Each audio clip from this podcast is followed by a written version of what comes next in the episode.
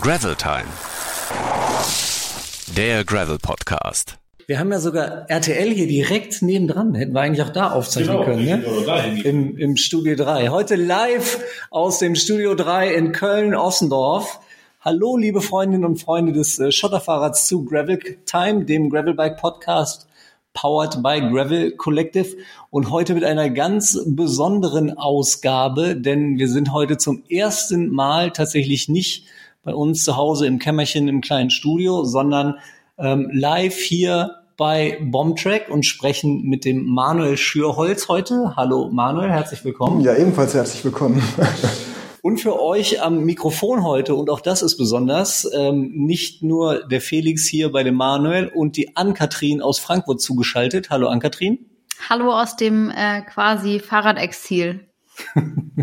Sondern hier sitzt auch noch dieser Sascha aus Berlin ähm, mit uns im Aufnahmestudio 3. Ja, leider. Ich muss wieder mit euch äh, mit dabei sein, hier in den heiligen Hallen von Bombtrack. Aber das lasse ich mir natürlich nicht entgehen. Ja? Zum Glück sieht die keiner. Zum Glück sieht die keiner, aber die sind sehr heilig. Ja, genau. Lassen wir es mal dabei. Ja. Wir wollen heute über ganz viele spannende Sachen aus der Welt des Gravelbikes sprechen. Wir starten mit unseren News. Ich bin äh, sehr gespannt, äh, was, was ihr so habt. Ähm, ich glaube, ich fange mal an, dann habt ihr noch ein bisschen Zeit, drüber nachzudenken, ob euch was einfällt an Neuigkeiten aus der Gravelbike-Welt. Ähm, ich habe gestern erfahren, dass unser lieber Freund Jonas Deichmann, der ja gerade erst von seiner Weltumrundung, seinem Triathlon rund um die Welt zurückgekommen ist, ähm, sich ein neues Fahrrad abgeholt hat. Der war in der Schweiz und hat sich sein neues Scott Addict ähm, abgeholt. Und er scheint offensichtlich äh, eine sehr, sehr hohe Sehnsucht äh, entwickelt zu haben nach Südamerika, in Mittelamerika und Mexiko, wo er seine riesen Fanbase aufgebaut hat. Denn er ist jetzt, glaube ich, unmittelbar schon wieder auf dem Weg äh, dorthin, um beim am, Bacher Divide teilzunehmen mit seinem neuen Bike. Also ich bin, weiß noch nicht, ob er damit tatsächlich auch mit dem Rad hinfährt. Den, den Weg kennt er ja mittlerweile. Weil dann kann ich ja sein altes nehmen, oder? Sein Curve. Der schwimmt wahrscheinlich. Das stimmt, ja. Vielleicht hat er, stimmt, der hat ja noch was nachzuholen, nachdem er ja schändlich geflogen ist jetzt bei seiner letzten Veranstaltung. Genau, das fand ich auf jeden Fall sehr spannend, dass er jetzt auf Scott fährt und nicht mehr auf Curve Cycles. Das war meine News. Sascha, hast du was? Natürlich habe ich nichts. Das ist jedes Mal, jedes Mal das Gleiche. Ich würde gerne mal mit Profis arbeiten. deshalb, deshalb haben wir ja Ankatrin auch an Bord geholt. Ähm, ich habe diese Woche aber ähm, nichts. Ich wollte mich nur bedanken. Diese Woche habe ich ausnahmsweise mal nichts. nee, aber äh, an dieser Stelle ein Dankeschön an alle, die auf meinen ähm, Aufruf letzte Woche äh, zu den Anmeldungen und Frauen und so weiter reagiert haben. Das waren ehrlicherweise nicht wenige und es freut mich, ähm, dass das gehört wurde und dass sich da vielleicht die eine oder andere doch nochmal überlegt, sich anzumelden oder ja, dass da vielleicht auch der ein oder andere Mann mit ein bisschen mehr offenen Augen durch die Gravel-Welt fährt. Für was anzumelden, das musst du nochmal sagen jetzt. Ach so, ja, Entschuldigung. Ähm, ich hatte letzte Woche ja gesagt, dass die Anmeldungen ähm, der Frauen beim Taunus Bikepacking zum Beispiel relativ gering sind aktuell. Ähm, ja, und dass ich mich freuen würde, wenn mehr Frauen sich zu Events anmelden würden. Und ja, da gab's rege, rege, rege, rege, oh Gott, rege Antworten, sagen wir es einfach mal so, darauf und das hat mich sehr gefreut. Ja, unbedingt. Hast du gut gemacht. Was hältst du von Frauen im, im Radsport? Toll, großes Kino.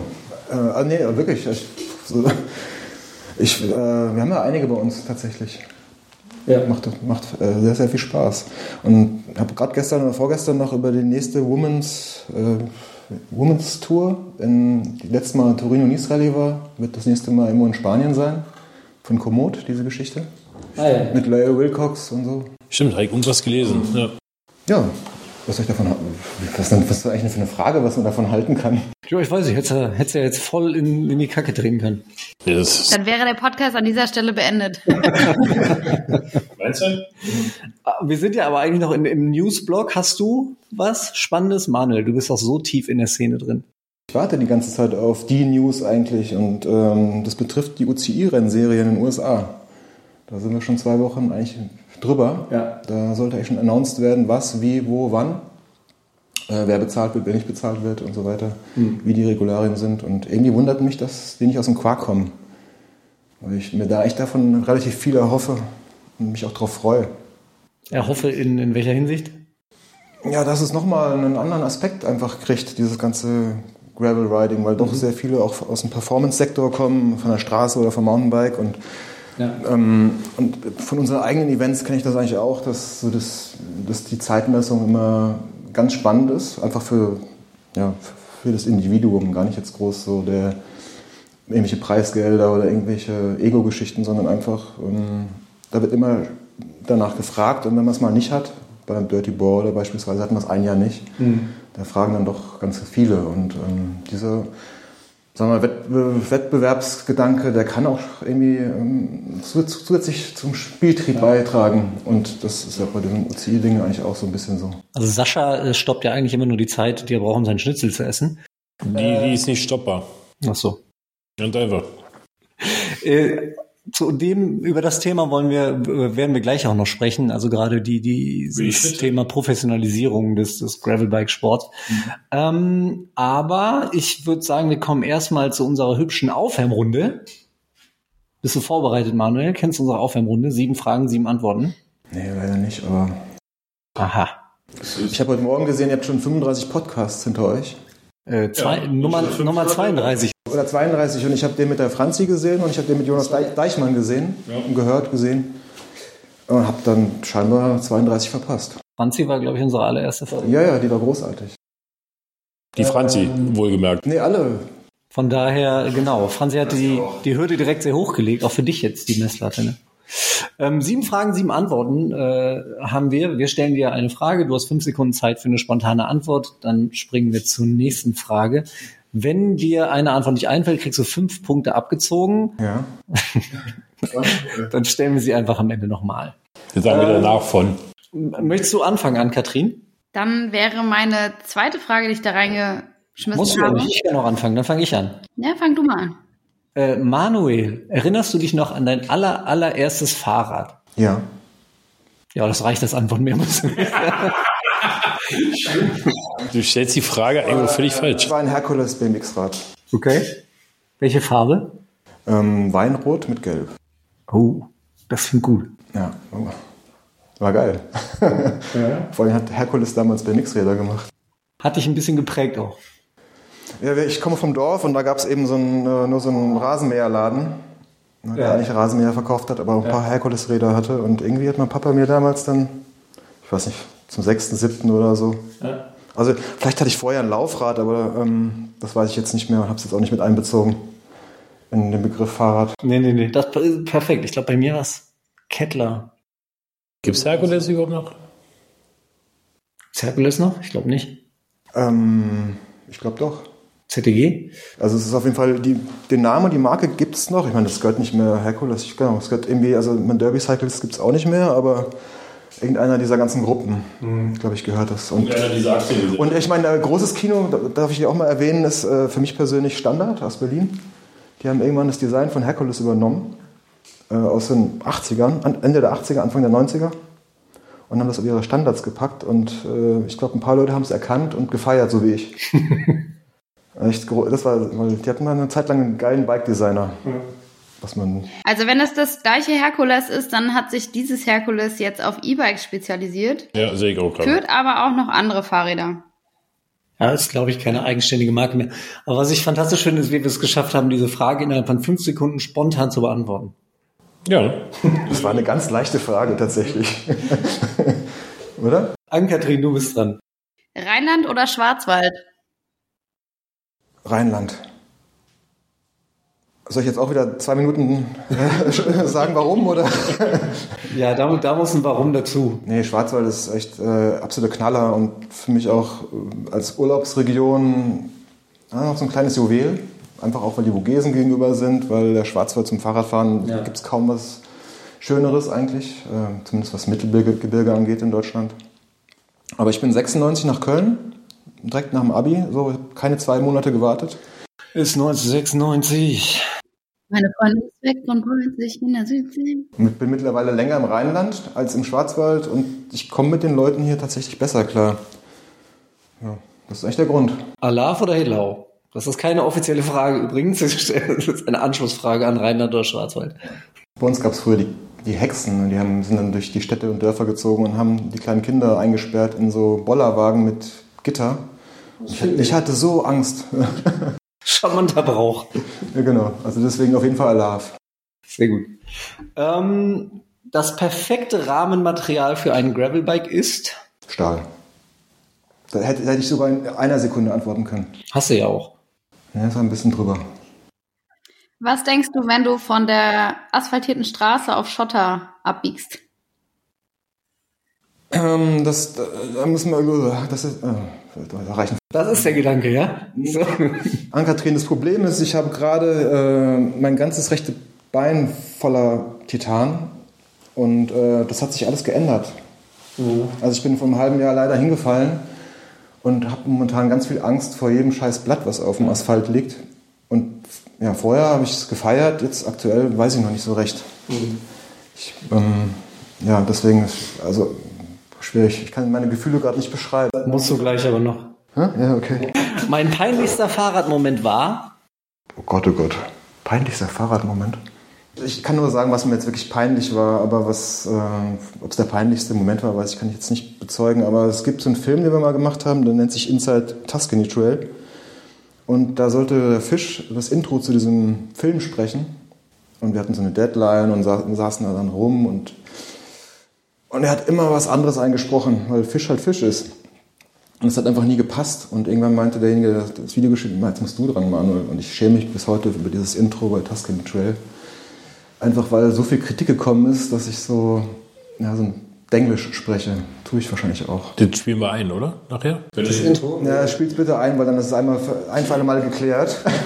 ich, das war so ein Text. Wir können den Film auf jeden Fall verlinken. Ja, das auf jeden Fall. Und das Intro kurz einspielen. Intro mir, also es ist mir wirklich peinlich, muss ich sagen, weil ich, ich mache mit Herzblut diese ganzen Filmchen und am Schluss musste ich da selber ran und ja. Ist auf jeden Fall mal nicht das typische, äh, nicht äh, aus dem Pedal gekommen. Man. Aber es war bestimmt nicht der Peinlich, das Peinlichste. Also weiß ich jetzt auch gerade nicht, was. Ja, die meisten sagen natürlich immer das Ausklicken an der Ampel. Was? Das Ausklicken an der Ampel, was nicht geklappt hat. Ach so. Das sagen die meisten. Hm. Nee, da, das ist jetzt, da schäme ich mich nicht so für. Passiert mir natürlich auch, oder ist mir auch schon mal passiert, aber.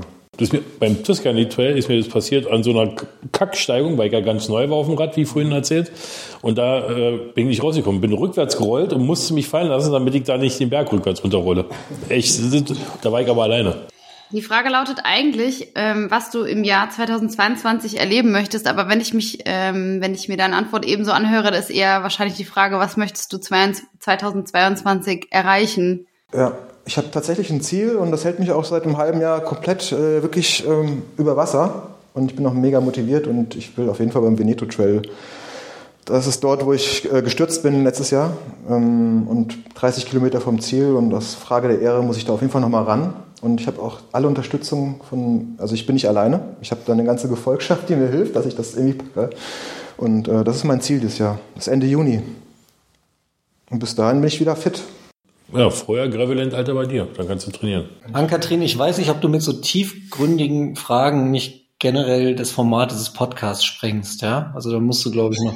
Okay, ich reiß mich am Riemen. Das sind wir nicht gewohnt. Da können wir ein bisschen oberflächlicher bleiben. Genau, können wir vielleicht mal wichtige Fragen stellen wie Bier oder Kaffee? Also ich muss, äh, darf, darf ich noch mal kurz was einwerfen? Ich meine, es gibt ja auch wichtige Sachen, ne? Ähm, und ich bin jetzt Mitte 40, bin das erste Mal in meinem Leben überhaupt gecrashed mhm. und habe das erste Mal in meinem Leben überhaupt sowas gehabt und kann so Leute wie ähm, Martin Ashton oder Christina Vogel oder so, ne? Also das ist, ich habe eine ganz andere Sicht der Dinge auf, ich meine, jetzt springe ich vielleicht trotzdem das Podcast-Ding, aber als Fahrradfahrer muss man sich bewusst sein, man kann sich was brechen. Das ist, genau, das ist gleich auch noch ein großes Thema, über das wir sprechen. So. Aber erst mal zu sagen, ob du lieber Bier oder Kaffee trinkst. Kaffee. So, gut. Sehr schön. Und jetzt kommen wir zum eigentlichen Interview und zur ersten Frage. Manuel, fangen wir doch gleich mal mit den unangenehmen Dingen im Leben von Gravelbikern an, oh. wo wir ja schon voll drin waren. Unfälle, dich hat es im vergangenen Jahr ja tatsächlich, du hast es jetzt schon angedeutet, ziemlich erwischt. Mhm. Ja. Was ist denn, was ist passiert? Mir ist im Prinzip 30, was heißt im Prinzip? Mir ist 30 äh, Kilometer vom Ziel, wo ich eigentlich ankommen wollte, das Vorderrad weggerutscht. Vom Veneto Trail damals? Beim Veneto Trail, genau.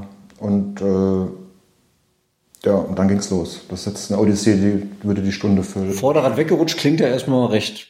Äh, klingt so, dass ich konnte genau nichts machen, ich konnte nicht reagieren und dann lag ich dann da und das Bein lag hinter mir.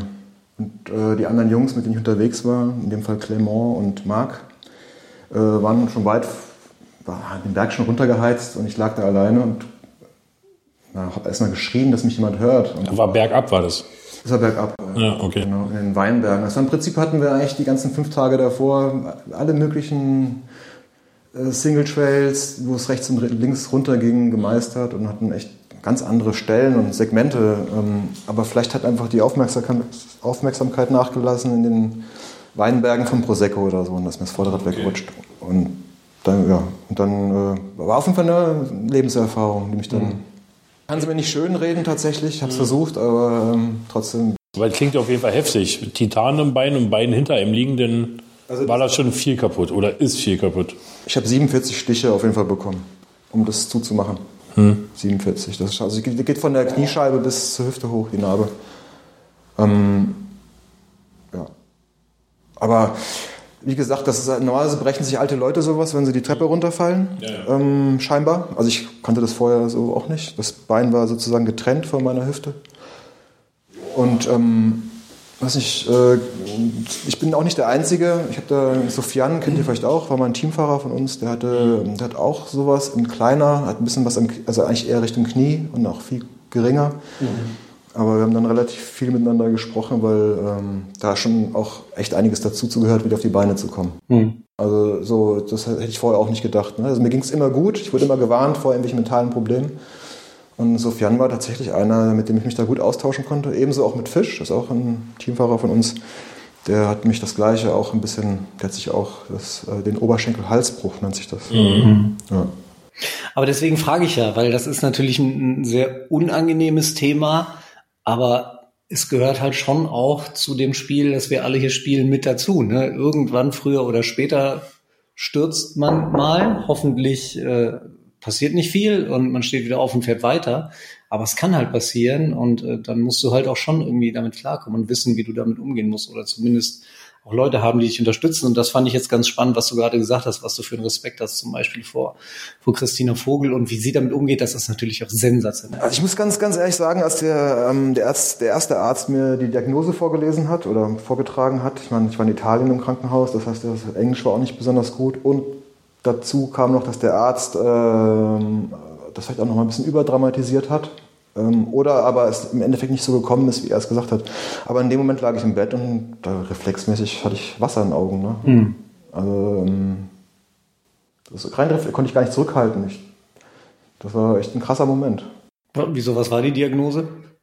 Nie wieder laufen wahrscheinlich. Naja, so schlimm war es nicht. Also, wie gesagt, ist, also das hat er nicht gesagt. Aber er hat schon gesagt, so, ich muss mich zusammenreißen und das kann jetzt mal zwei Jahre dauern. Und hat dann ganz unten angefangen. Ne? Und ich hat dann noch so Sachen gesagt, die Italiener wahrscheinlich gerne sagen, du musst dein Mann stehen und du musst die Zähne zusammenbeißen und, und so weiter. Er hat aber so angefangen und ich dachte, was kommt denn jetzt, was kommt denn jetzt? Und dann... Ähm, ja, kam das dann so und hat er das gesagt. Und ich war eigentlich gerade so, ich war halt gehypt. Ne? Ich war auf diesem Veneto Trail äh, trainiert weil das schon echt ordentlich anstrengend ist und habe da wirklich bewusst drauf trainiert. Das war so mein Ziel zu dem Zeitpunkt.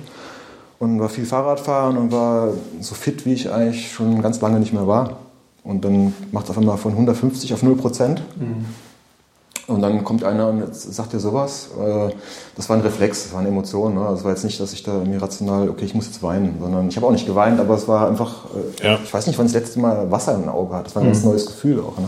Und so hat dieses neue Gefühl angefangen, eigentlich und hat sich dann so bis, bis jetzt heute, ich meine, ich sitze jetzt hier, ich kann laufen und so weiter, mhm. passt alles. Aber ähm, ich habe dann, ich, ich sehe dann so Sachen auch wie Sofian, ne? also als Beispiel, der hatte seinen Unfall, hat ja auch einen Film drüber gemacht, den kann man sich auch angucken im Internet.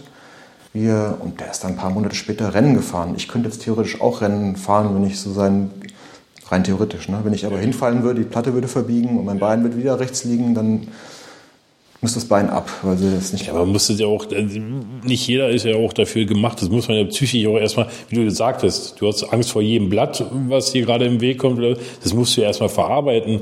Das, man ist ja, man hat halt automatisch Angst, sich wieder zu verletzen. Und das können, glaube ich, die wenigsten. Das ausschalten und gleich wieder auf die Bahn. Dieses Gefühl eben, dass dieser Lenker wegrutscht, ne? Dieses ja. Gefühl, das hat man, das ist, das ist jetzt verankert. Irgendwie, genau. ne? So dieser, dieser Schockmoment, ne? Und du musst, musst, irgendwie muss es loswerden. Es gibt ja nicht umsonst auch Beispiele von, ich muss immer an, an Joseba Belucki denken bei sowas, ne? Der äh, ganz, ganz oben war im, im Rennradsport und dann diesen fürchterlichen Crash damals hatte und nie wieder mental dahin gekommen ist, wo er, wo er früher mal war. Ne? Körperlich geht das wahrscheinlich irgendwann, aber mental hat er das einfach nicht mehr zustande bekommen und nie wieder diese Leistung abrufen können. Auf der anderen Seite kenne ich Leute, viele Grüße an den Prof an dieser Stelle, die stürzen jedes Jahr irgendwie dreimal, liegen dreimal im Krankenhaus und ist denen ganz egal, die kommen da raus, setzen sich aufs Rad und ballern wieder die Berge runter. Ja. Also mein Respekt ist ungemein gewachsen gegenüber solchen Leuten. Ne? Also Christina Vogel oder Martin Ashton sind da echt auch gute Beispiele. Das habe ich vorher schon bewundert, aber jetzt äh, falle ich auf die Knie ja. eigentlich. Also die wirklich im Rollstuhl sitzen, aber sich ihren Lebensmut nicht nehmen lassen. Ja, ja und die ja vorher ihr Leben damit definiert haben, ne? auch unterhalten haben und ja. äh, eine Passion auch zum Beruf gemacht haben und dann macht's bam. Also gerade bei Christina Vogel habe ich ja das Gefühl, die ist ja fast sogar präsenter mittlerweile ähm, in den Medien, als sie es vorher war. Ne? Eine tolle Frau. Ja. Wann geht's wieder aufs Rad? Weißt du das schon?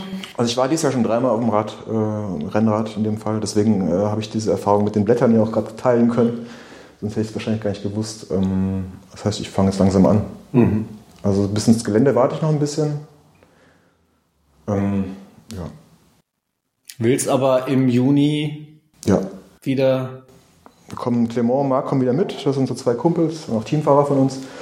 Clement kommt im Tandem wahrscheinlich und seinem Sohn und äh, wir machen das alles ein bisschen anders. Äh, nicht mehr so, weil wir sind auch durchgeheizt durch die, äh, wie so kleine Kinder. Ne? Wenn du dann auf einmal so die drei Zinnen vor dir siehst, da flippst du halt einfach auch aus. Und dann ist dieser Trail auch noch, ja, der fördert auch den Spieltrieb sehr. Mhm. Vielleicht geht man das jetzt ein bisschen entspannter und ein bisschen. Schreibe ich mir auf meine Liste, Veneto Trail. Ja, mach mal. 2023. Ja. Cool. Aber hat dich der Sturz oder die Erfahrung, die du jetzt damit gemacht hast, auch so ein Stück weit, also nicht nur mental oder auch grundsätzlich fürs Leben geerdet, sondern auch, dass man jetzt vielleicht an solche Events auch ein bisschen anders herangeht. Also, dass man sagt, ich genieße das vielleicht jetzt auch mal wieder ein bisschen mehr und baller nicht nur blöd durch die Gegend, äh, zugespitzt gesagt. Oder wie gehst du da in die Richtung damit um? Ja, das ist tatsächlich so, ähm, muss ich gestehen, fast schon. Ähm, also ich man, man liegt ja dann auch doch viel im Bett und überlegt und also sobald ich im Ausland bin, denke ich mal, bei mir war es ein großes Thema, wo lasse ich mich operieren. Ne? Ähm, zum Beispiel, ich hatte viel Glück und habe mich dann auch zum Glück unwissend richtig entschieden. Aber wenn ich dann so Leute denke, nehmen wir mal Silk Road Mountain Race zum Beispiel, da kenne ich so einige Geschichten von Leuten, die mitgefahren sind. Also wenn man da, das ist schon echt am Anschlag und äh, das ist echt gefährlich. Und, ja. und da ich, möchte ich jetzt nicht, dass mir sowas passieren würde. Ne? Und da brauchst du schon echt einen ganz speziellen State of Mind, um da durchzuballern, wie die Jungs das da machen. Ja. Also ich habe, äh, ich weiß nicht, wie der, also nicht, nicht der Nure von Miss Grape, aber der, der Engländer oder Ami, ich weiß nicht, der Partner von ihm, der ist das auch mal gefahren und der hat dann berichtet, dass sie halt nachts äh, mussten die über so eine, so eine Kante, die war komplett vereist und rechts und links ging halt tausende von Metern runter mussten die dann sozusagen nachts über diese Kante laufen. Ähm, und, Boah. und solche Situationen kenne ich halt einige von verschiedenen Leuten. Und da hätte ich dann schon Respekt, dann würde ich auf jeden Fall diese Geschichte anders angehen. Und das, das ist aber so, wenn es einem selber nicht passiert ist, also du erzählst mir jetzt zwar diese Geschichte, mir ist zum Glück sowas noch nie passiert, ähm, so blöd es klingt, ich müsste sowas wahrscheinlich erleben, um das wirklich richtig einschätzen zu können. Ich würde auch da lang heizen, probieren. Ich bin halt so, aber man hört dann immer diese Geschichte und wenn man es halt selber nicht erlebt hat, ist es halt doch schwer nachzuvollziehen, wie viele Sachen im Leben. Also genau mich jetzt in dich hineinzuversetzen und diese, diese Angst jetzt vor dem Blatt zu haben und oder diesen Respekt. Ja, ich meine, man muss einen Mittelweg finden. Die Angst ist auch nicht richtig. Aber als ich dann zu Hause war, habe ich dann so ein, so ein Doku gesehen auf Arte über die Bergrettung in den Dolomiten. Mhm. Äh, und die haben drei Hubschrauber. Ne? Und wenn wir das jetzt nicht zufällig, ich meine, ich hatte auch eine Bergrettung, aber die konnten sozusagen bis an den Fuß des Berges fahren und konnten dann da hochsteigen und mich mit Trage runterholen und so. Ähm, aber wenn mir das irgendwo anders passiert wäre und ich wäre einen von diesen, diesen drei, auf diese drei Helikopter angewiesen und, ja. und, und, ich war in Italien, ich war nicht in Tadschikistan oder so. Ja, genau. Also ähm, mhm. ich denke mal, da geht man schon anders ran, aber es sollte einen auch nicht so sehr abhalten von, ich meine, muss ja trotzdem Spaß machen und äh, ist ja auch eher selten, dass sowas passiert, aber es kann halt passieren. Ne? Und, genau, das ist ja, also man, man kann ja noch so gut sein. Du hast gesagt, hier ist einfach nur das Rad weggerutscht. Vorher sind diese 500 Kilometer alles gut gegangen. Genau. Dann komme ich wieder dazu, das kann dir auch im Straßenverkehr passieren und du trägst keinen Helm, fällst blöd und bist tot. Ja, also deswegen einfach manchmal vielleicht einfach ein bisschen mehr Vorsicht walten äh, und das schützen, was halt geht. Also tragt halt immer einen Helm, passt auf, wartet euer Rad. Aber diese un unvorhergesehenen Sachen, die können halt überall zu jeder Zeit passieren. Das ja. geht halt 600 Kilometer gut und kurz vor Ende passiert halt so eine Weiß ja. Gott warum. Genau, ich habe gar nichts groß falsch gemacht, aber es ist immer wichtig, glaub, dass man sich bewusst ist, was will man eigentlich von diesem Event oder dieser Ausfahrt auch mitnehmen. Und in so einem Falle von so einer Fahrradtour, ich nenne es mal Fahrradtour, weil das ist das eigentlich, was, ich, was mich daran reizt, ne? ähm, andere Menschen, andere Dörfer, andere Landschaften. Ähm, da kann man auch mal bergab, wenn es wirklich brenzlig ist, mal einen Gang zurückschalten, weil darum geht es eigentlich in dem Moment gar nicht. Und das muss einem erstmal bewusst sein. Wir sind wie die kleinen Kinder, wie wir so 15 da runtergeballert. Genau, du fängst an und dann wirst du immer schneller, du ja. nimmst dir das zwar vor, aber dann kommt dieser Spieltrieb, wie du sagst, der kommt ja bei mir auch durch und dann also lässt man einfach rollen. Kann einem überall passieren, haben wir gerade gesagt, dir ist es in Italien passiert. Das bringt uns auch zu unserem ersten äh, Community Call. Wir haben ja äh, die Community wieder gefragt, was wollt ihr von von Manuel wissen, wenn wir mit ihm sprechen. Und wir haben ja eine Frage, die passt sehr schön dazu. Die kommt von äh, einem gewissen Radfieber Köln. Oh. Und ich glaube, wir wissen, wer dahinter steckt, äh, Manuel. Ja, äh, alles Freunde. Unser, unser guter Kumpel Tobi wahrscheinlich. Er, er, möchte wissen, wie schmeckt, wie schmeckt denn das Essen in italienischen Krankenhäusern? Leider nicht so gut. Ja. Also genau wie in deutschen Krankenhäusern. Kein deutsche Vita in ich bin dann nochmal überführt worden, aber wusste ich, dass, es, dass die Frage jetzt auch noch darauf abzielt. Aber gut, Tobi kennt mich. Das äh, hat, glaube ich, ja. Ja. Ich bin dann ins, ins Deutzer Krankenhaus gekommen, äh, überführt worden nach zehn Tagen. Und da haben die eine eigene Küche und das war ein anderes Thema. Aber die, das italienische Krankenhaus, wo ich drin war, war ganz große Klasse. Also ich habe eine DIN A4 Seite Italienisch geschrieben mit Google Translator, Dankesbrief und 80 Euro hinterlassen, weil ähm, das, ganz, also das Essen war scheiße und der Rest war 1 plus mit 10 Sternen. Cool. Du sagst doch mal, das Essen ist das Wichtigste, der Rest ist nicht so. Das Essen ist für die Moral, wenn man irgendwas macht und die Moral hochhalten will, immer das Wichtigste. Also ich war Pflegefall, ne? Ich habe äh, Katheter vorne, Katheter hinten und da ist das Arschabwischen oh, wichtiger als. ja, na klar ist es wichtig, aber, aber Krankenhäuser, ich habe noch nie ein Krankenhaus gehabt, wo mir das Essen geschmeckt hat. Noch nie. Köln-Deutz ist okay. Dann probiere ich halt nichts mal da, Köln-Deutsch. Ja, wenn ich äh, Tobi bei euch besuche, dann gehen wir da essen. Ja, aber nur essen. Manuel. Yes. Du, äh, ich glaube, man übertreibt nicht, wenn man sagt, dass du einer der, der Menschen auf jeden Fall bist in Deutschland, die relativ früh sich mit dem Thema Gravelbike äh, auseinandergesetzt haben. Ähm, und dein Name ist ja untrennbar verknüpft mit dem Namen Bombtrack. Hm. Erzähl doch mal, wie das angefangen hat mit Bombtrack. Wo, wo kam die Idee her? Ja, also ich war damals nicht alleine, sondern wir waren zu zweit.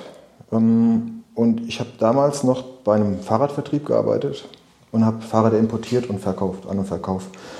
Ähm, und der Kollege, mit dem ich diese Idee entwickelt hatte, der saß bei einer Fahrradmarke, hat BMX-Räder gemacht. Ähm, wir gehören zur selben Gruppe, haben uns kennengelernt und sind irgendwann neugierig geworden, irgendwie mal was Eigenes zu machen. Mhm. Äh, weil wir dachten, okay, da das können wir, also wir dachten, das können wir besser oder das machen wir anders. Also so, das war der Ursprungsgedanke. Ähm, und dann haben wir 2012 angefangen, das erste Fahrrad zu machen, was dann 2013 rausgekommen ist. Ich war damals immer noch bei dem Fahrradvertrieb. Ich habe mal das nebenbei gemacht eigentlich. Und äh, mein damaliger Kollege Rich, der mittlerweile in Neuseeland wohnt, der hat die BMX-Räder hier gemacht für die Marke, zu der wir auch, äh, zu der Gruppe, zu der wir auch gehören. Mhm. So es, äh, Was war das für ein Rad damals? Das allererste? Das Rad hieß Bombtrack. Das war eben ein, ein, Modell für eine andere Marke. Oh. Es war noch keine eigenständige Marke, sondern es war ein Fahrrad. Und die Marke heißt immer noch Radio. Und was für eine, was für eine Gattung von Fahrrad? War das schon ein Gravelbike damals? Oder? Nee, das war noch kein Gravelbike in dem Fall. Das war aber genauso nischig, wie Gravelbike damals auch war. Also wir haben nur Nischen- und Special Interest Räder gemacht. Also für Leute, die durchgeknallt sind. Und das war ein Bahnrad, aber damals gab es noch Freestyle. Ähm, ich habe das mitverfolgt, das war eine ganz kleine Szene, die heute in Kalifornien tatsächlich immer noch existiert. Aber die Leute haben angefangen, Tricks mit ihren Bahnrädern zu machen. Mhm. Das, also was man vielleicht noch kennt, sind so mit klassischen Bahnrädern auf dem Hinterrad sich drehen oder so. Aber das ging irgendwann ziemlich schnell in so eine BMX-Richtung. Mhm. Ähm, und dann haben Firmen angefangen, so Freestyle-Fixed-Gear-Räder zu machen. Und die sind alle nach und nach gebrochen. Und Rich, mein damaliger Partner und ich, wir wussten halt jedes Mal, warum der Rahmen bricht. Und dachten, hey, dann machen wir das einfach mal selber, weil wir schon lange BMX-Räder irgendwie er gemacht hat und ich verkauft habe. Naja, und dann haben wir so unser erstes Rad gemacht, das ist dann auch nicht gebrochen und ist direkt durch die Decke gegangen. Also natürlich immer noch Nische und Special Interest, aber es gab auf einmal Länder, die haben halt einen Container nur dieses Fahrrad geordert. Mhm. Und ähm, ja, und dann ging es eigentlich relativ schnell. Also wir hatten unser erstes Gravel-Rad, haben wir dann 2013 angefangen und kam 2014 raus. Das bringt mich direkt zu der nächsten äh, Frage. Erinnerst du dich noch an diesen Moment, als du zum ersten Mal den Begriff Gravelbike wahrgenommen hast? Nee, das hieß damals auch. Also, nee. Ich meine, All Road, Any Road, das gab es alles schon. Das war präsent. Auch durch Giant hat auch ein Modell gehabt, was so hieß. Gab ja auch andere Firmen, die schon in die Ecke experimentiert mhm. haben. Aber Gravel ähm, hieß für mich auch erstmal nur Schotter. Mhm. Aber so von der Idee her, ich meine, du musst ja so ein ja, Erweckungsmoment gehabt haben, wo du dachtest, das wird was, da passiert irgendwas, das ist, äh, da müssen wir dabei sein und deshalb auch ein Rad in dieser Richtung anbieten. Also bei uns kam das äh, tatsächlich über Single Speed Cyclocross. Mhm. Das kam jetzt gar nicht irgendwie, äh, wir waren da relativ verankert, also wirklich privat, individuell, persönlich. Äh, sind nach Belgien gefahren, sind da mitgefahren, haben da mit Leuten äh, geredet und haben auch gesehen, was die für teilweise auch modifizierte, umgebaute Räder haben, ne, was Schaltaugen angeht oder so. Aber es war eigentlich diese Single Speed Cyclocross-Szene darüber sind wir gekommen und haben da, wie gesagt, das hieß damals noch nicht Gravel, wir haben einfach ein Single-Speed Cyclocross-Rad gemacht und haben die nächste Version dann da mit, mit Schaltung. So war eigentlich unser Ansatz. Was ich ja sehr interessant und irgendwie ein Stück weit auch peinlich fand damals, als ich dich kennengelernt habe und wir nebeneinander, nebeneinander auf dem, auf dem Rad saßen. Ja ähm, und ich dich da ein bisschen äh, äh ausgefragt habe über Bombtrack und ich bis zu dem Zeitpunkt felsenfest davon überzeugt war, dass es eine britische Marke ist. Ja, also mein, mein, mein Partner damals, Rich, der war, ist, war oder ist immer noch Brite. Also so gesehen war es jetzt nicht so abwegig. Und ähm, wir haben, ja, wir verkaufen in manchen Ländern auch dann teilweise, vielleicht, ich weiß nicht, wie es das damals war, aber vielleicht haben wir in dem Moment auch mehr Räder in England verkauft als in Deutschland vielleicht. Ich habe trotzdem, das, als du dann erzählt hast, nee, nee, wir sitzen in Köln, da ich schon, hä? Ja. Warst du mal wieder ininformiert, Herr Krakow? Ininformiert? Uninformiert. Ja, das denken, das denken viele Leute tatsächlich. Ähm, mittlerweile vielleicht nicht mehr, weil äh, mittlerweile ich so bei Instagram halt mein schlechtes Schulenglisch raus, raushole. Und ähm, früher war das dann oft poliert vom Rich oder so. Ne? Kann nicht schlechter sein als mein Englisch. Wir sind auch nur Menschen, wir schämen uns dafür nicht mehr. Wir machen einfach weiter, wenn sie wissen. Also mittlerweile, die, die Amis finden es ganz toll, dass wir aus Deutschland kommen. Tatsächlich, ja, ja. ja. Total bescheuert, ne? Aber ist so. Made in Germany. Made in Germany oder Made in USA scheinbar. Genau. Ann-Kathrin, du musst einfach dazwischen rufen aus Frankfurt, ne? Äh, wenn wir hier zu viel reden. Und Aber ist Kathrin noch da? Ja, ja. Ich bin noch nicht eingeschlafen, keine Sorge. Nur, dass du nicht denken, äh, die sind so doof, die lassen mich nicht zu Wort kommen. Äh. Ach Quatsch, alles gut. Alles gut. Mich würde tatsächlich so ein bisschen interessieren, weil ähm, das ist ja jetzt auch nicht, also klar, du hast vorher in der Fahrradbranche gearbeitet, aber eine eigene äh, Marke aufzubauen und heißt ja auch immer, dass man sich auch mit Themen auseinandersetzen muss, in die man vielleicht vorher eigentlich gar nicht so involviert war, weil es nicht das eigene Business oder das eigene Aufgabengebiet war. Ähm, wie hast du dir den ganzen Kram drauf gescheffelt oder ähm, du hast ja auch von deinem Partner äh, gesprochen, mit dem du das gestartet hast. Ähm, habt ihr euch da gut ergänzt oder ja, wie war da so der Prozess?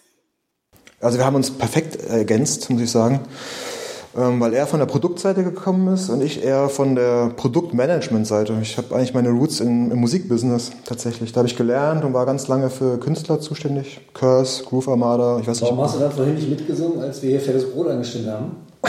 Für die ja, war nie so mein. Ja, tut mir leid. tut mir leid. Ja. Und äh, haben, haben im Prinzip also Produktmanagement gelernt.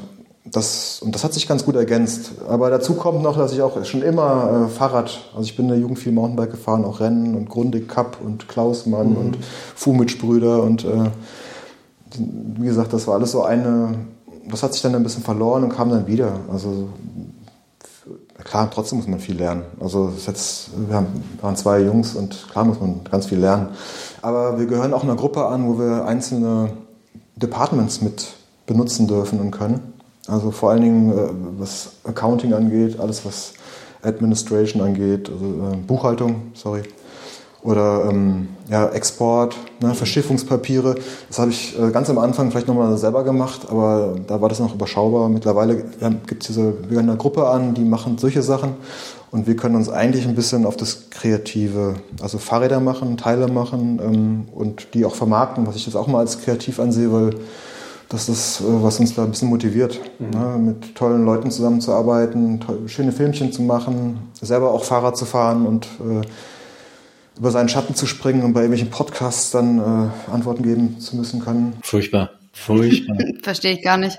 Nee, aber äh, genau. Also man muss schon viel lernen tatsächlich. Aber die Basis hat sich super ergänzt. Und mittlerweile ist Rich leider weg ähm, und ist ersetzt worden durch drei andere. Und die drei anderen machen nur Produkt.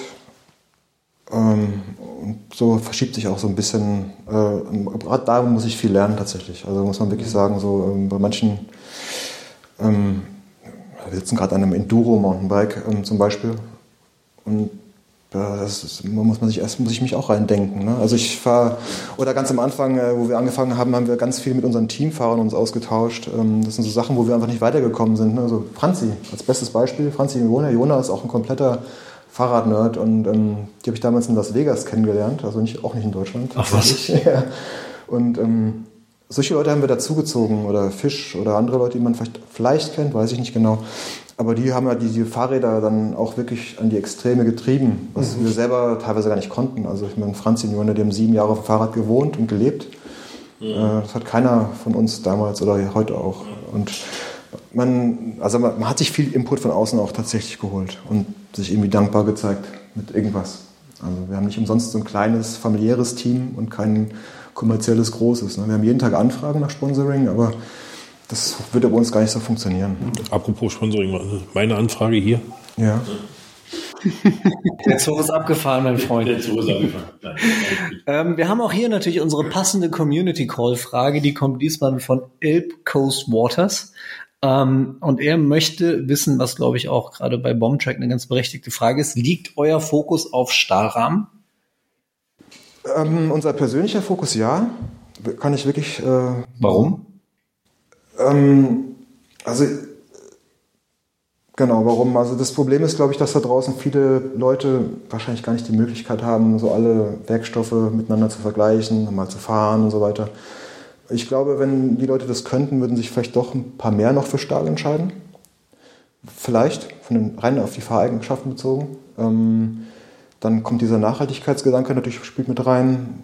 Äh, die böse Industrie, zu der ich ja leider auch gehöre, verheimlicht einfach auch viele Sachen, was Carbon angeht oder vielleicht auch Alu angeht. Vielleicht, wie gesagt, da gibt es verschiedene Abstufungen. Was Wiederverwertbarkeit anbelangt, meinst du? Wiederverwertbar bei Alu oder zum Beispiel die Herstellung oder so, ne? Der Energieverbrauch. Mhm. Ähm, aber das ist jetzt äh, trotzdem, das sind jetzt diese rationalen ne, äh, Ansprüche, die man so hat ich, mich persönlich von der Performance ist das mein Ding. Also so, ähm, aber das ist bei jedem auch anders. Ne? Also ich hab, äh, haben ja vorhin schon vor dem Podcast kurz darüber gesprochen, wie interessant das ist, dass wie Leute wie jetzt Gosse, ein Teamfahrer von uns, oder auch Sefjan, ein ehemaliger Teamfahrer, wie die an Stellschrauben drehen müssen, die für uns, für mich jetzt überhaupt keine Rolle spielen. Aber wenn du mal da oben angekommen bist und wirklich eine, am Limit kratzt, da geht es dann wirklich um Kleinigkeiten, die, oder Großigkeiten, aber für mich Kleinigkeiten. Mhm. Ähm, und ja, deswegen muss jeder für sich das, glaube ich, rausfinden. Ne? Also es hängt viel auch mit der Art und Weise zusammen, wie man Fahrrad fährt, wo man Fahrrad fährt. Ähm, und das ist für mich ganz, ganz eindeutig Stahl. Also Wobei Stahl ja wahrscheinlich nicht Stahl ist, oder? Also es ist ja nicht, Stahlrahmen ist nicht Stahlrahmen, sondern es kommt sicherlich darauf an, was genau für eine Legierung das ist, wie das verarbeitet ist. Ja, ich, das finde ich auch persönlich überbewertet, aber ähm, ja, der eine oder andere, ich meine, äh, günstiges 4130 Chromoly ist für mich von der Performance her sehr, sehr ähnlich. Also das, wie von einem teureren Stahl, von einer teureren Stahllegierung. Mhm. Ähm, ist natürlich ein bisschen dünner, vielleicht nochmal nicht so, nicht so steif oder so, aber ich persönlich äh, finde den Unterschied bei Stahl nicht so, nicht so gravierend. Also natürlich kein High-Ten, kein High-Ten-Stahl, das ist sowas nicht. Aber sobald es Chromoly ist, mhm. bin ich damit zufrieden. Mhm. Ja, aber es ist natürlich auch Geschmackssache. Ja, also muss man sagen, ich genieße, ich bin halt auch so ein Tourenfahrer. Ich bin halt einer, der gerne äh, an mein persönliches Limit geht. Ähm, wenn es ums Sportive geht, dann, und ob ich dann auf dem Stahl, auf dem Carbon sitze, ähm, ich bringe trotzdem dieselbe Leistung. Mhm. Aber wie du schon gesagt hast, die wenigsten haben ja das, die Möglichkeit, alle drei oder vier Werkstoffe mal auszuprobieren. Und dann kann man ja wirklich tatsächlich sagen. Ja gut, also ich meine, jetzt Titan äh, habe ich jetzt mal äh, Klammer von Stahl gesetzt. Ne? Ja. Also, das, äh, das ist natürlich was Feines, Titan.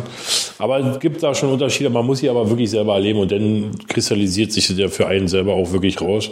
Und für mich gehört Stahl auch nach vorne, aber optisch finde ich halt Titan auch. Ist so. Ja, ja. Aber Titan hat natürlich auch wieder einen hohen Energieverbrauch, aber ich habe auch, ja. ich habe auch, auch klar, auch ein Titanrad. Hat Bombenträger überhaupt Titanräder? Weiß ich gar nicht. Ja, ja. Und immer mehr in Zukunft. Habe ich dir meinen Kooperationsvertrag schon gegeben? Ah, nee, habe ich gerade eben schon gemacht. Genau. Also. nee, ähm, das ist ja auch so ein Ding. Also so, so, das ist immer so ein bisschen der Spagat, ne, wenn man in der herstellenden Industrie ist. Man will den Leuten eigentlich sagen, kauft dir ein Rad und pflegt es. Also pflegt es 20 Jahre lang. Und äh, mit Titan geht das. Mit, an, mit, mit Stahl geht es auch, äh, eigentlich. Also wenn man das. Ja, speziell Titan Gravelbike, ja, da kannst du alles mitmachen, eigentlich. Also, oder es gibt wenig, was du da nicht mitmachen kannst. Ja, ähm, also ich bin ja auch so ein Soul-Typ, ne? Ich weiß nicht, das, das, klingt jetzt ein bisschen doof, vielleicht ein bisschen homöopathisch oder so, aber ich stehe vor so einem Titanrad und äh, krieg Gänsehaut. Also ich, ich, ich sitze auf dem Titanrad, krieg Gänsehaut. Aber, aber, man muss wissen, okay, dann äh, das kostet viel Energie in der Herstellung und so weiter, ist natürlich auch teuer. Man muss dann auch wirklich hegen und pflegen und lieben. Und ich als Fahrradmarke muss ja eigentlich animieren, äh, theoretisch zweites und drittes. Und, ja, naja, ja. Aber Titan ist schon, meine Frau hat äh, Titan um mich herum, Freunde haben Titanräder. Ist schon was, was ich mir mit Sicherheit irgendwann in meinem Portfolio auch hole, ein Titanrad. Übrigens, äh, wenn ich länger nichts sage, dann verliere ich mich gerade so ein bisschen auf eurer Webseite und bin irgendwie ins jedes zweite Fahrrad schon verliebt. Also. Ann-Kathrin, wir haben tatsächlich mal ein, ein Jahr lang äh, Räder für Frauen gemacht. Ja, und dann ähm, kam die Frage auf, was sind eigentlich Fahrräder für Frauen? Die war, war auch eine berechtigte Frage tatsächlich, mhm. rein aus te technischer Natur. Und dann äh, haben die, ich sag mal, mal die Frauen, äh, haben alle Männerräder gekauft. Womit hängt das zusammen? Und wir hatten kein großes Rosa oder sowas. Äh, das war nur faszinierend, weil vorher haben wir es abgekriegt, dass wir keine speziellen Lady-Fahrräder haben. Mhm. Dann haben wir sie gemacht und die haben alle das Pendant, das Männer-Pendant gekauft, haben sich dann die Kontaktteile selber ausgetauscht. Also kann man, kann da wirklich, ich kann das so pauschal sagen, weil es so pauschal auch eigentlich war. Wir sind auf den ja, Damen-Gravel-Rädern. Kannst du die Frage denn beantworten? Was, was ist ein Frauenrad? Naja, im Endeffekt, wenn man es wirklich, äh, das war, ist natürlich erstmal so ein Marketing-Ding tatsächlich, weil, weil man äh, im Prinzip sind das nur die Kontaktflächen, also so die Sattellenkerbreiten. Äh, ähm, also eigentlich ist es ja, finde ich, es gibt das Fahrrad für einen Menschen. Deswegen haben wir es wieder, wir haben es wieder, wir haben es dann wieder eingestellt, ne? Ähm, das tatsächlich und wir haben auch zugeben müssen ja eigentlich. Ich meine klar, wir haben es dann äh, gerade bei 700c runtergesized auf 650 äh, bei kleinen Größen. Das macht aber auch bei Männern Sinn. Ja. Ähm, wir haben auch explizit, eigentlich, wir hatten bei einem Rad einen kleinen rosa Streifen, aber das ist eigentlich immer das, äh, das, die größte Angriffsfläche, ne? wenn du so ein Fahrrad designst und versuchst den Geschmack zu treffen. Äh, naja, aber es war irgendwie faszinierend, ähm, weil das verfolgt mich seitdem eigentlich auch beim Cross Cup. Wir machen so eine Cyclecross-Serie, da beschweren sich die Frauen immer, aber sie kommen nicht. Und ich weiß auch nicht, was ich da machen soll. Ne? Wir, dann, wir stehen da mit offenen Armen, aber dann hast du so 15 Frauen oder 20 Frauen, die beim Rennen starten. Es wird gerade richtig viel mehr. Also so gesehen, ich bin ja. total optimistisch. Ne? Aber da, da, gebe ich dir recht. Also oft ist, dass man Angebote der eine oder andere ähm, doch anbietet denn aber keine Resonanz doch kommt. Vielleicht trauen sie sich nicht. Also es kann ja vielleicht sagen, Katrin. Es war gerade ein Vorwurf gegen uns selbst. Ne? Es war kein Vorwurf gegen die Frauen, sondern gesagt, äh, eigentlich was im Endeffekt haben wir selber gemerkt, das ist ein totaler scheiß Marketing-Gag. Mhm. Also so, oder was ist, was heißt Marketing-Gag? Ne? Nee, wegen dem Cyclecross-Rennen, das darauf würde ich sagen. Ah, genau. Okay, okay. Aber an Katrin kann er ja vielleicht beantworten. Ja. Also bei den Events sehe ich zum Beispiel das Problem, dass da, glaube ich, an der, ich nenne es jetzt einfach mal Basis, noch einfach super viel zu tun ist. Also jetzt zum Beispiel, dass das ist ja zumindest in meinem Umfeld und ich äh, mache ja relativ für, viel für Anfängerinnen auch, dass die sich einfach oftmals nicht sicher genug fühlen auf dem Fahrrad und dass da zum Beispiel viel mehr so Workshops, Sicherheitskram und so noch eine Rolle spielen müsste, wo es aber einfach aktuell noch viel zu wenig Angebot gibt, um die sattelfest quasi zu machen. Das ist, glaube ich, das eine. Und bei den Fahrrädern, ähm, da muss man sich, glaube ich, auch nichts vormachen. Wie du ja auch gesagt hast, das ist natürlich auch ein krasses Marketing-Ding, weil wenn ich mir angucke, wer in meinem Umfeld ein Liftfahrrad fährt, ohne dass ich eigentlich jemand bin, der in Schubladen denkt, aber da passt eine Schublade meistens relativ ganz gut. das ist halt, ja, ich fahre zum Beispiel auch nur, äh, also ich habe nie einen, einen Frauenschnitt gefahren. Ich habe immer Unisex-Räder. Ja, das macht auch, genau, macht auch Sinn. Also beim Crosscup tut es mir persönlich halt immer sehr weh, weil wir machen hinterher so, so Videos, Filmchen, die wir eigentlich nur aus der Hüfte rausgefilmt haben. Und dann gibt es immer mal wieder so Rückmeldungen und Nachrichten von Frauen, dass wir keine Frauen filmen würden. Ne? Und das tut mir dann total weh, weil ich mittlerweile konzentriere ich mich auf die paar, die dann da sind. Ne? Ja. Und mit den Startfeldern kann ich dann auch beim Formstart kurz reden so und dann sagen, hey, ich filme euch jetzt. Aber und eigentlich sind es die beschwerenden Stimmen, die dann einen immer sehr verletzen, so ehrlich gesagt. Hm. Ihr seid leider so weit weg. Also ich würde mich, würde mich ja freuen, wenn es hier in der Nähe mehr geben würde, was, also es gibt natürlich so Richtung Darmstadt oder Richtung Wiesbaden dann irgendwelche Events, aber ähm, ich habe auch kein Auto und dann ist es immer auch mit Bahn dann hin und dann im Ort da wieder weiter und so auch einfach immer krass umständlich. Ähm, also jetzt so wirklich in Frankfurt gibt's sowas fast gar nicht. Das ist immer total schade. Ähm, Vielleicht bist du ja auch so weit weg, nachdem Manu gerade schon gesagt hat, dass das Rheinland ja eigentlich ruled.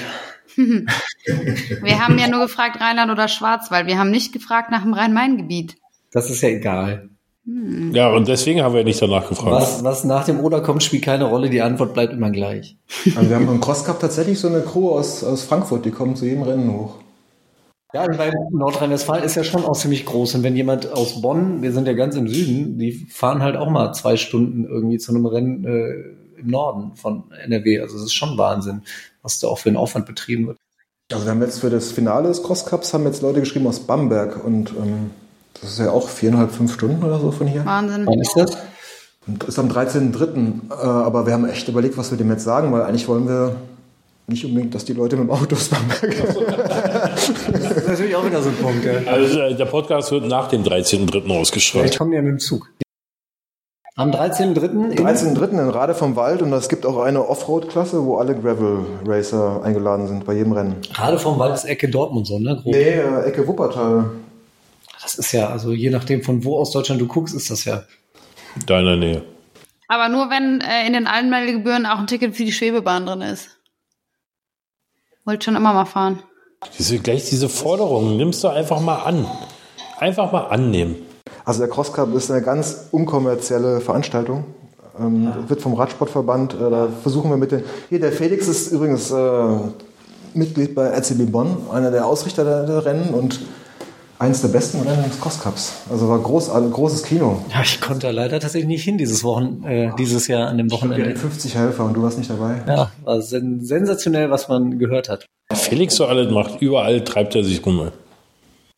Aber das ist ein sehr schöner Übergang, was du gerade gesagt hast, nicht kommerziell. Äh, kommen wir doch mal zum, zum kommerziellen und was wir auch kurz vorhin schon angesprochen haben, die Professionalisierung ähm, des Gravelbike-Sports. Ähm, wir haben eben schon gesagt, dass äh, Jonas Deichmann, ich meine, man muss ihn auch irgendwie als Profi ja bezeichnen in dem, was er macht, ähm, Scott fährt äh, ab sofort, ähm, auch andere Stars, Sofiane hast du angesprochen, ähm, wechseln die wechseln die Marken. Wie wie nimmst du das wahr, diese Entwicklung?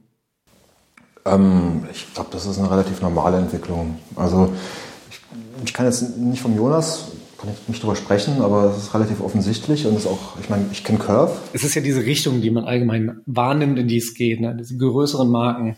Ja, also die Chance, dass es alles implodiert, ist natürlich da. Das ist bei jedem äh, industriegemachten Hype äh, in irgendeiner Form auf jeden Fall da, wenn es denn industriegemachter Hype ist. Das mhm. ist die große Frage, die sich in den nächsten Jahren wahrscheinlich irgendwie rausstellen wird. Vermutlich. Ähm, aber jetzt mal auf das Individuum bezogen, zum Beispiel um Sofian oder so, ähm, mit dem habe ich mich ja ganz viel ausgetauscht und das äh, hat für beide Seiten, also vor allem für seine Seite auch richtig viel Sinn gemacht. Ja? Also es gab auch keine Alternative dazu eigentlich. Ähm, ja. Also so, äh, das ermöglicht solchen Leuten da auch äh, weiterzukommen wenn es, solange dann auch Schritte angeboten werden, um weiterzukommen. Aber ist das, ist das ein Indiz dafür, dass sich die, die Szene professionalisiert? Ähm, sie versucht es auf jeden Fall, glaube ich schon. Ob es jetzt, ob es da ankommt und wirklich dann auch alles so funktioniert, wie sich das von mir aus die UCI vorstellt oder die, die Fahrradindustrie, die ja, wenn es so weitergeht, auch nur noch bald aus drei, vier, fünf Major Holdings besteht, ähnlich wie beim Whisky, dann haben die natürlich eine Kraft, irgendwas durchzu, durchzudrücken. Also die Tendenz ist auf jeden Fall da. Ähm, ich traue dem Ganzen noch nicht so. ob es eine nachhaltige Professionalisierung ist oder generell das Thema Profitum? Eine, eine nachhaltige vor allen Dingen. Mhm. Also für einen kurzen Moment wird es funktionieren und dann muss man mal gucken, wie, ob es dann, also ich kann jetzt nur so von befreundeten Profisportlern sprechen, für die ist es noch kein Thema. Ja. Also die konzentrieren sich ganz klar auf die Straße oder auf Mountainbike. Ja. Und selbst bevor es zu Bikepacking-Rennen kommt, das ist ja auch die nächste Frage, was hat das für eine Zukunft? Ne? Also ja. da werden irgendwann die Ersten einfach abkratzen wahrscheinlich, wenn es weitergeht, muss man ganz hart sagen. Doch, leider, wahrscheinlich schon. Also ich, kann, ich weiß es nicht, aber ich habe da ganz großen Respekt vor. Ne? Also was die da machen, ich hänge da auch vom, vor den, vom Dot Watcher und gucke dazu und habe die Bilder in meinem Kopf, wie es wohl gerade in dem Moment aussieht, bei demjenigen, der da gerade da an dieser Stelle ist. Ähm, und das ist teilweise halsbrecherisch, also so Wahnsinn. Ne? Also, Ach, du meinst es aus der Perspektive, dass die Rennen immer äh, schwieriger werden? Das sind die Bikepacking-Rennen, ne? Ja. Aber wir hatten ja schon mal, wir hatten einen tödlichen Unfall bei Tuscany Trail, beim North Cape ist ja. letzte Woche auch jemand, äh, letztes Jahr auch jemand überfahren worden. Äh, Clem, unser Teamfahrer, fährt kein Transkontinentalrennen mehr, weil er Familie hat und so. Ja. Also man darf sowas nicht vergessen. So. Und ähm, ja gut, das ist jetzt, aber jetzt wieder zurück zu Gravel, Gravelrennen und so weiter. Ich glaube schon, dass da momentan die Industrie äh, viel reinpumpen will und wird. Aber da hast du vorhin ja auch angedeutet, ähm, in, in, unserem Intro im Prinzip ja, dass dich das schon interessieren wird auch, oder dass dich das Thema Rennen ja, ja schon fasziniert, dass du da dem nicht äh, negativ entgegen, äh, gegenüberstehst. Ich stehe dem nicht gegenüber, nee. Also ich, ich finde das für mich, für mich das ist ein Spielfaktor. Ich gucke total gerne Fahrradrennen. Mhm. Ähm, es gibt Leute, die gucken gerne Autorennen, keine Ahnung. Also es gibt die, es gibt die ja scheinbar. Und ich gucke gerne Fahrradrennen so als, als Pendant. Ne? Und ähm, habe jetzt bei GCN mir auch die ganze Cyclocross-Serie, alle Rennen, Weltcups, alles reingezogen und es unterhält mich. Mhm. Einfach aus dem Aspekt. Es unterhält mich, ich finde es spannend.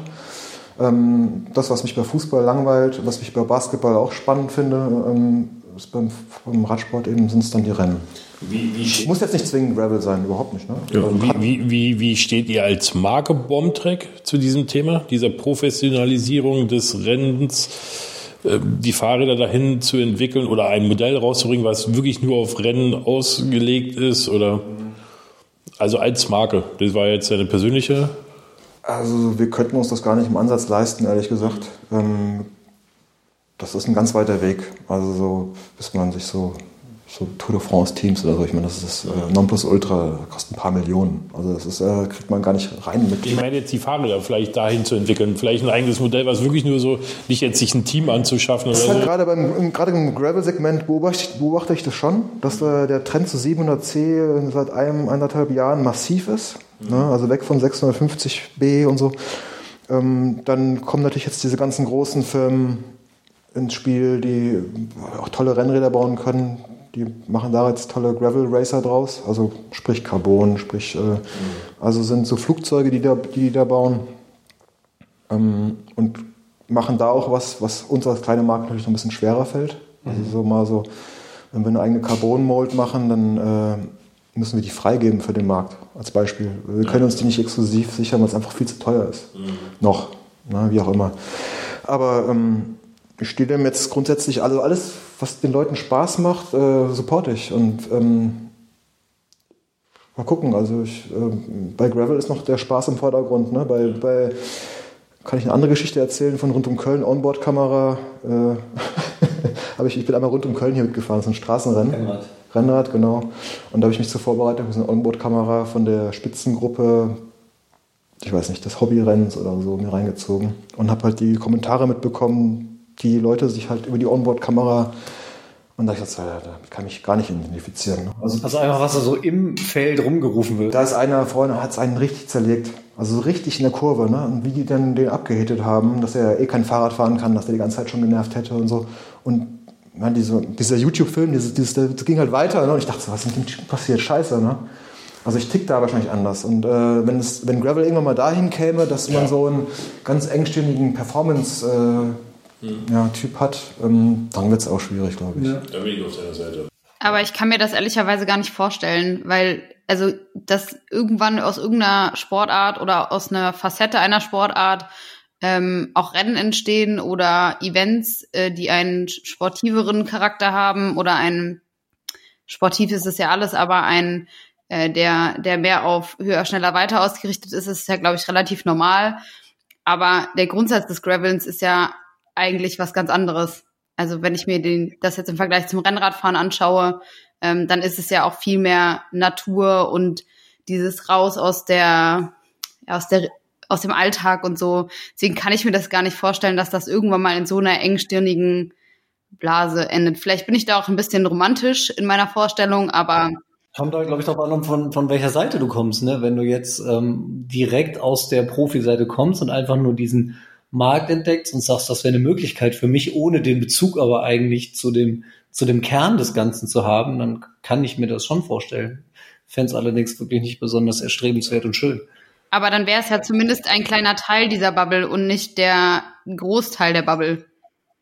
Ja, das wird ja wahrscheinlich in diesem Peloton auch so gewesen sein. Ja die meisten, die da mitfahren bei diesen Straßenrennen, sind ja auch nette. Das war wahrscheinlich in dem Pulk da vorne eine Handvoll Leute, die sich denn da anbrüllen, die hast du halt überall. Und wenn es ums Geld geht oder ums Gewinnen oder vielleicht, naja, du fährst für ein Team und du musst gewinnen, glaube ich, ist die Chance schon sehr groß, dass du natürlich hier und da auch den einen oder die eine erwischst, die halt so tillen. Genau, also da muss man wahrscheinlich vorher im Vorfeld einfach sich mit schon abfinden. Und ja. beim Gravel wird es noch ein bisschen dauern, wenn es dann überhaupt dahin kommt. Ich kann, was ich, ein anderes Szenario, was ich mir gut vorstellen kann tatsächlich ist, äh, oder was ich auch vielleicht ein bisschen, ein bisschen beobachte, jetzt gerade Tour de Saudi-Arabien gesehen vorgestern oder so und das war... Das war ein Gravel-Rennen, ja. Ja, Giro d'Italia, also sprich die Rennradhersteller ähm, bieten jetzt mehr Reifenfreiheit an, die ganzen äh, Etappenrennen bieten Gravel-Stages an ähm, Leute wie Sofian sagen, so, ich brauche ein Mountainbike, ich habe mit dem Gravelrad habe ich keine Chance. So. Mhm. Also das heißt, irgendwie ähm, muss man gucken, wo, sich, wo der Platz sich findet. Weiß ich nicht genau. Ne? Also wenn der im alternativen Be Bereich bleibt, wie es in den USA ist, dann vielleicht das toll. Dann können auch so auch so ausgediente Renner wie Laurence mhm. Tendam oder ne, solche Leute könnten, die sind dann vielleicht richtig aufgehoben. Aber die Frage ist nur, es wird wahrscheinlich dahin gehen, weil halt es gibt dann doch viele, die ja, die das halt professionalisieren wollen, einfach irgendwie. Und ja. ja, warten wir mal ab, was die UCI sagt. Jetzt bieten die schon Preisgeld an, das kriegst du noch nicht mal im Mountainbike-Rennen, das ist Preisgeld. Wo? Bei ja, aber jetzt das UCI-Rennen, die ersten, dann konnte man sich doch als, als Pro irgendwie, äh, konnte man in so ein Auswahlverfahren rein, dass du, dass du dann, glaube die Top 20 oder so, ne? Die ah, okay. Ja. Aber wir warten noch auf diese News, warten wir ja noch. Genau, wir warten ja, wir warten auf die News, die der Herr Krakow dann auf unserem Newsblog wahrscheinlich äh, sofort veröffentlichen wird. Newsblog. Aber genau das, was du gerade angesprochen hast, da finde ich jetzt auch das Beispiel rund um Köln ganz schön. Das war für mich ja so prägend eigentlich. Äh, rund um Köln bin ich einige Male gefahren, äh, als, als Jedermann-Rennen auch. Und da hast du ja genau das. Du rast da mit dem Rennrad in so einer riesen Gruppe und da ist rechts und links und vorne und hinten kein Platz. Du musst da einfach mit. Ne? Und das ist eine, das macht schon Spaß, aber es ist natürlich auch unheimliche ähm, mentale Herausforderung. Du kannst nicht rechts und links gucken, du hast überhaupt kein Auge für die, für die Landschaft. Und dann auch eines der ersten Gravel-Events, das ich mitgemacht habe, war ja zum Beispiel auch Groundworks. Mhm. Ähm, und da ist es so dieses komplette Gegenteil. Du fährst zwar auch zusammen, aber ruhig ist, du hast diesen diesen wir fahren jetzt gegeneinander Renncharakter nicht. Vielleicht mal zwischendurch mal irgendwie jetzt hier, wer ist äh, als erster am nächsten Baum oder sowas, ne? Aber ähm, hast viel mehr Zeit für die Natur und für dich und kannst mal anhalten und wenn da einer hinfällt, dann stehen auch sofort alle da und helfen dir wieder auf den Sattel und so. Also das ist was, was es für mich eigentlich ausmacht. Das ähm, kann ich mir tatsächlich auch nicht vorstellen, dass, dass das verloren geht oder ich möchte es mir gar nicht vorstellen. Nee. Also ich meine, dieses was ähnliches hat man ja auch bei Cyclocross-Rennen. Ne? Und das ist dann wirklich ein Rennen und da geht es auch ums Rennen und das finde ich dann auch lustig. Also bei dem Cross Cup bin ich bis letztes Jahr auch immer mitgefahren in der Hobbyklasse. Man hat da seinen persönlichen äh, Rivalen, der im Startfeld auch immer neben einem aufgestellt ist. Ja. Und äh, das entsteht dann so ein Stammtischgefühl, ne? wenn man jeden Sonntag dann sozusagen oder alle zwei Wochen immer dieselben Leute sieht und hat, ah, okay, wie bist du heute drauf? Ja, ich bin gut drauf, bin auch. Und dann geht's halt los. Oh, ich habe seit Wochen nicht trainiert. Ja, genau. Ja, aber das macht, das kann auch echt, wenn man das ein bisschen locker nimmt. Also wenn, genau. wenn auch der andere das locker nimmt oder die andere, dann ähm, finde ich, das kann das auch richtig, richtig Spaß. Die meisten werden das auch so sehen, ja. denke ich auch in Zukunft. Oder beim Dirty Reaver bin ich zwar mitgefahren, da ging es im zweiten Jahr ja auch darum, dass ich schneller bin als im ersten Jahr. Und äh, das, das ist auch irgendwie, das ist auch das ist ein Spielcharakter, so ein bisschen. So Machen wir uns nichts vor, natürlich stehen wir auch ein bisschen darauf, auf diesen Wettkampf. Ja, man muss halt nur, wie nehme ich den halt an?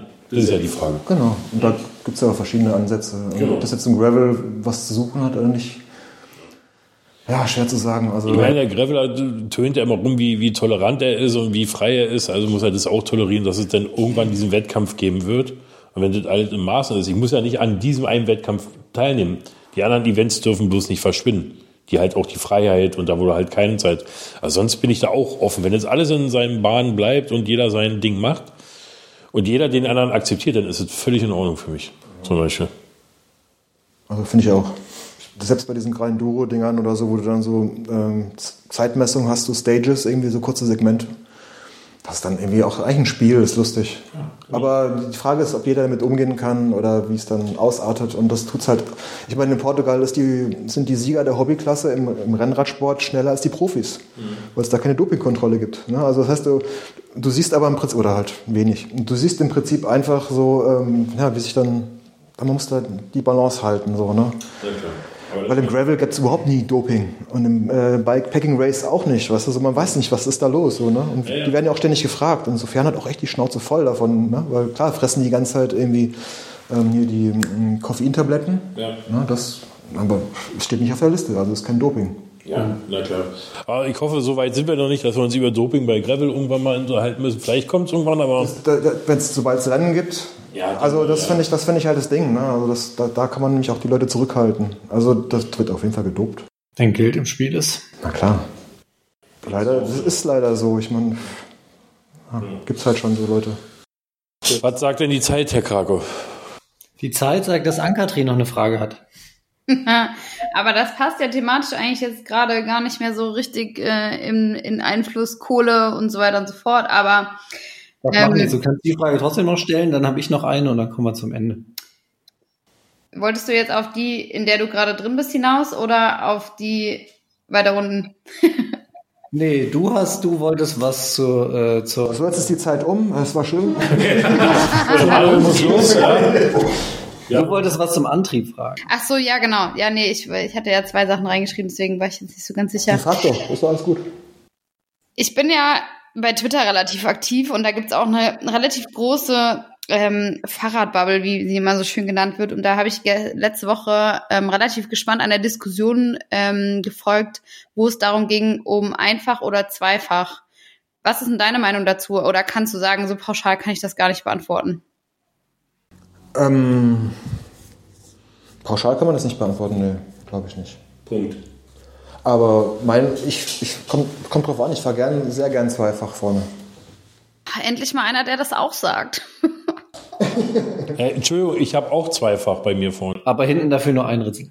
Jetzt beim, beim Cyclocross-Weltmeisterschaft sind die sogar auch zum Teil zweifach gefahren. Echt? Ja, weil das einfach so derbe Climbs gegeben hat und, und auch Abfahrten dementsprechend. Ah, okay. Mhm. Wir sind echt, ich glaube, Tom Pitcock ist, glaube ich, auch sogar zweifach gefahren. Keine Ahnung. Also ich, mein nächstes Rad wird definitiv einfach haben, dann habe ich beides. Ich glaube, beides hat auch da seine Berechtigung. Bin ich halt mehr auf der Straße unterwegs oder brauche Tempo, dann brauche ich halt das große Kettenblatt. Aber je schlimmer das Gelände, würde ich schon einfach sagen, oder? Oder täusche ich mich jetzt da ganz? Nö, beides, beides, das funktioniert beides, aber ich bin einfach mit zweifach, fühle ich mich komfortabler, aber ich komme besser die Berge hoch und schneller runter. Runter komme ich immer hoch, ist manche kommt immer auf meine Sitze. Und die Abstufungen sind natürlich auch nochmal, ich ja, ja. bin auch so ein Trittfrequenzmensch, ne? das ist ja auch nicht jeder. Echt? Ja, schon. Äh, ich, ich gucke jetzt nicht auf Nummern, ja. das, das nicht, aber ähm, ich merke schon, wenn ich nicht, nicht in meinem Tritt bin. Mhm. Ja, okay. Und wenn ich meine Frequenz habe, dann kann ich auch mal locker zwölf Stunden Fahrrad fahren, eigentlich. Aber, ähm, und das ist bei Zweifach auch mir, mir besser gegeben. Okay.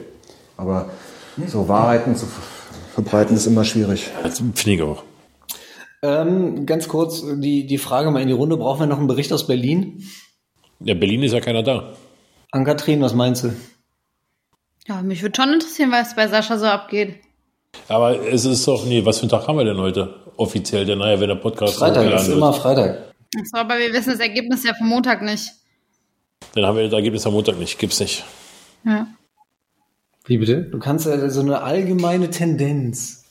Die allge- allgemeine Tendenz, du musst in Berlin anrufen. Aber in Ich Berlin habe ist ja Knoppers gegessen hier übrigens ich, neben mir. musste, ich habe mir gerade von, von Manu habe ich mir einen Knoppers geben lassen. Das habe ich gegessen. Achso. Ach, ich habe ja nicht nur die zwei Podcast-Folgen gehört, sondern ich habe auch gehört, dass du 20 Kilo abnehmen willst, stimmt's? Ja, genau. Hast du jetzt versaut mit dem Jetzt, jetzt habe Knoppers. ich auch verstanden, worauf ihr hinaus wollt. Jetzt, äh, Knoppers. Das läuft tendenziell genauso wie die letzten äh, Wochen. Ich schätze mal wieder 500 Gramm sind bestimmt wieder runter. Wir fahren ja heute noch, wir fahren morgen noch. Meine Hose, ich krieg meine ganze Faust hier, meine Hose. Guck mal. Diese, ich habe diese, wie, wie heißt das Ding? Diese Fett, Fettfaltenzange habe ich dabei. Das müssen wir gleich Ja, mal. die reicht ja nicht für mich. Dann nehme ich hier, dann nehme ich eine Gabel vom Bombtrack, ja, und die ist meine, meine Fettfalten. Nein, es läuft ganz gut. Zu langsam äh, für mein Ziel, aber ich werde Tempo bald erhöhen müssen. Aber so, du bist doch jetzt gar nicht so, so dick oder, oder was, oder wie? Wir sind ja, was waren wir, 117, 116, 5 wird es jetzt bestimmt sein oder irgendwie so. Echt? Mein Traum, dieses Foto, was ich hochgepostet habe, wo alle so- gestern, da haben alle gesagt, oh, bist du dünn, kann ich dir gleich mal zeigen. Das sind trotzdem immer noch 100 Kilo. 100 Kilo ist mein, Das da sehe ich so aus wie du. 100 Kilo Hantelbank. Wie bitte? 100 Kilo Hantelbank. Wie 100 Kilo Handelbank. Das war nur kurz äh, ein bisschen äh, Slang hier. Siehst du? Keine Ahnung, was sie meint. Okay. Möchtest du dem noch irgendwas hinzufügen oder was? Das aus, wir warten. heute nicht aus Berlin. Dann würde ich jetzt noch sagen, wir sind ja nicht, nicht ganz grundlos hier, sondern ähm, es hat ja einen bestimmten Anlass, dass wir heute in, in Köln sind. Denn wir haben ja in unserem ähm, Gravel Club Gravel Ventkalender äh, im 24. Türchen ein ganz besonderes äh, Highlight gehabt, nämlich das Bombtrack Munro SG oder SG, wie würdest du es? Äh? Wie die Gibson-Gitarre. Deshalb heißt das so, verstehe. Ja, ich, äh, Corey hat mich auch gefragt, Super Gravel oder Special oder dahinter. Nee, Alter. Ich habe meinen Gitarrenkatalog aufgeschlagen. So, wie äh, kommen eigentlich die Namen von Fahrrädern zustande? Ja, wir haben noch, da sind wir noch in der Findungsphase. Wissen wir das auch? Ähm, genau, und das hat der Patrick gewonnen und darf sich das heute abholen. Wir fahren gleich rüber ähm, zu Staub und Teer in, in den Radladen, der ja im Prinzip so ein bisschen zu Bombcheck gehört hier in Köln, für die Übergabe des Fahrrads. Und ähm, dann wollen wir mit ihm noch eine kleine Runde drehen. Was, was macht man denn da in Köln? Wie fährt man in, in Köln Gravelbike? In Köln selber Ja. oder aus Köln raus? In Köln. Wir haben, was haben wir? 20 Kilometer. 20 Kilometer haben die Jungs uns geschickt von dir. Schwierig. Ich meine, der, der Laden ist auch relativ zentral, Südstadt, ähm, direkt neben der Scuderia. Und äh, von da aus im Prinzip Grüngürtel. Sagt euch das was? Ja. Grüngürtel oder Militärring. Das sind so zwei ähm, grüne Kreise, die sich um Köln rumziehen. Ja. Damals von Adenauer noch angelegt. Ja, vielleicht gehen wir auch einfach nur einen Kölsch trinken, oder? Das hättest du wohl gerne. Wie ist generell die Gravel-Szene in Köln? Groß und ähm, divers, vielfältig, äh, freundlich, gut gelaunt. äh, tatsächlich, also es ist kein. Ich, ich fahre viel, also bin bis vor einem halben Jahr viel Fahrrad gefahren. Das ist ja im Prinzip jetzt äh, der, der kölsche Charakter an sich, den du aus Man kann in die Region schon so ein bisschen danach äh, bewerten, ob man gegrüßt wird oder nicht gegrüßt wird. Im Schwarzwald Ja. wirst du nicht gegrüßt. Das stimmt. Auch im Wald nicht. Du fährst zwei Stunden und triffst einen Mountainbiker, der grüßt dich nicht. Mhm. Und das ist halt hier im Rheinland ganz anders. Also so. Und da wird sogar gelächelt. Da gibt's ja auch die Zwei-Meter-Regel im Schwarzwald und vielleicht haben die Angst, dass sie dann nicht an dir vorbeifahren dürfen. Also. Ja, oder na, alles ganz tiefe Täler, die hinten mal. Gut. War schön. Ja, äh, ich würde sagen, wir kommen äh, zum Ende, wenn Ann-Kathrin aus Frankfurt nicht noch irgendwelche Einwände, Fragen hat oder so. Nee, wenn ich Fragen stelle, wird's doch eh wieder zu ähm, tief und zu lang und zu überhaupt. Das stimmt allerdings. Dann würde ich sagen, Manuel, vielen lieben Dank, dass du dabei warst. Äh, hat, hat viel Spaß gemacht, weil wir, hätten ja auch noch Fragen und Themen hier für. Achso, ja, du wolltest doch mal, du wolltest doch mal jetzt noch eine halbe Stunde ablenken, weil ich sollte doch noch drei, vier. Also mich hat es auch gewundert, dass es so philosophisch ist und so wenig technisch, aber gut. Warum nicht? Nur was anderes. Ähm, genau, und äh, damit verabschieden wir uns aus dieser Folge von Gravel Time, dem Gravelbike Podcast. Folgt uns auf Instagram, Facebook, YouTube und vor allem natürlich auf unserer schönen Website gravelcollective.com. Wir hören uns in Ah, ich weiß nicht, ob das klappt in zwei Wochen. Da kommt ja unser Trip nach äh, Murcia dazwischen. Müssen wir mal gucken. Ähm, bald auf jeden Fall. Heute mache ich mit Ann-Kathrin alleine denn. Dann mache ich den mit dir, ohne dich, Ann-Kathrin. Machen wir beide alleine. Da werde ich die Weltherrschaft an mich reißen. äh, wir hören uns in fünf Wochen. Und bis dahin, Gravel on. Gravel on. Ciao. Ja, vielen Dank. Vielen Dank. Bis bald. Warte, ich guck mal, jetzt nimmt jetzt noch weiter auf. Jetzt müssen wir Blödsinn quatschen, damit er nämlich noch was für die Outtakes hat.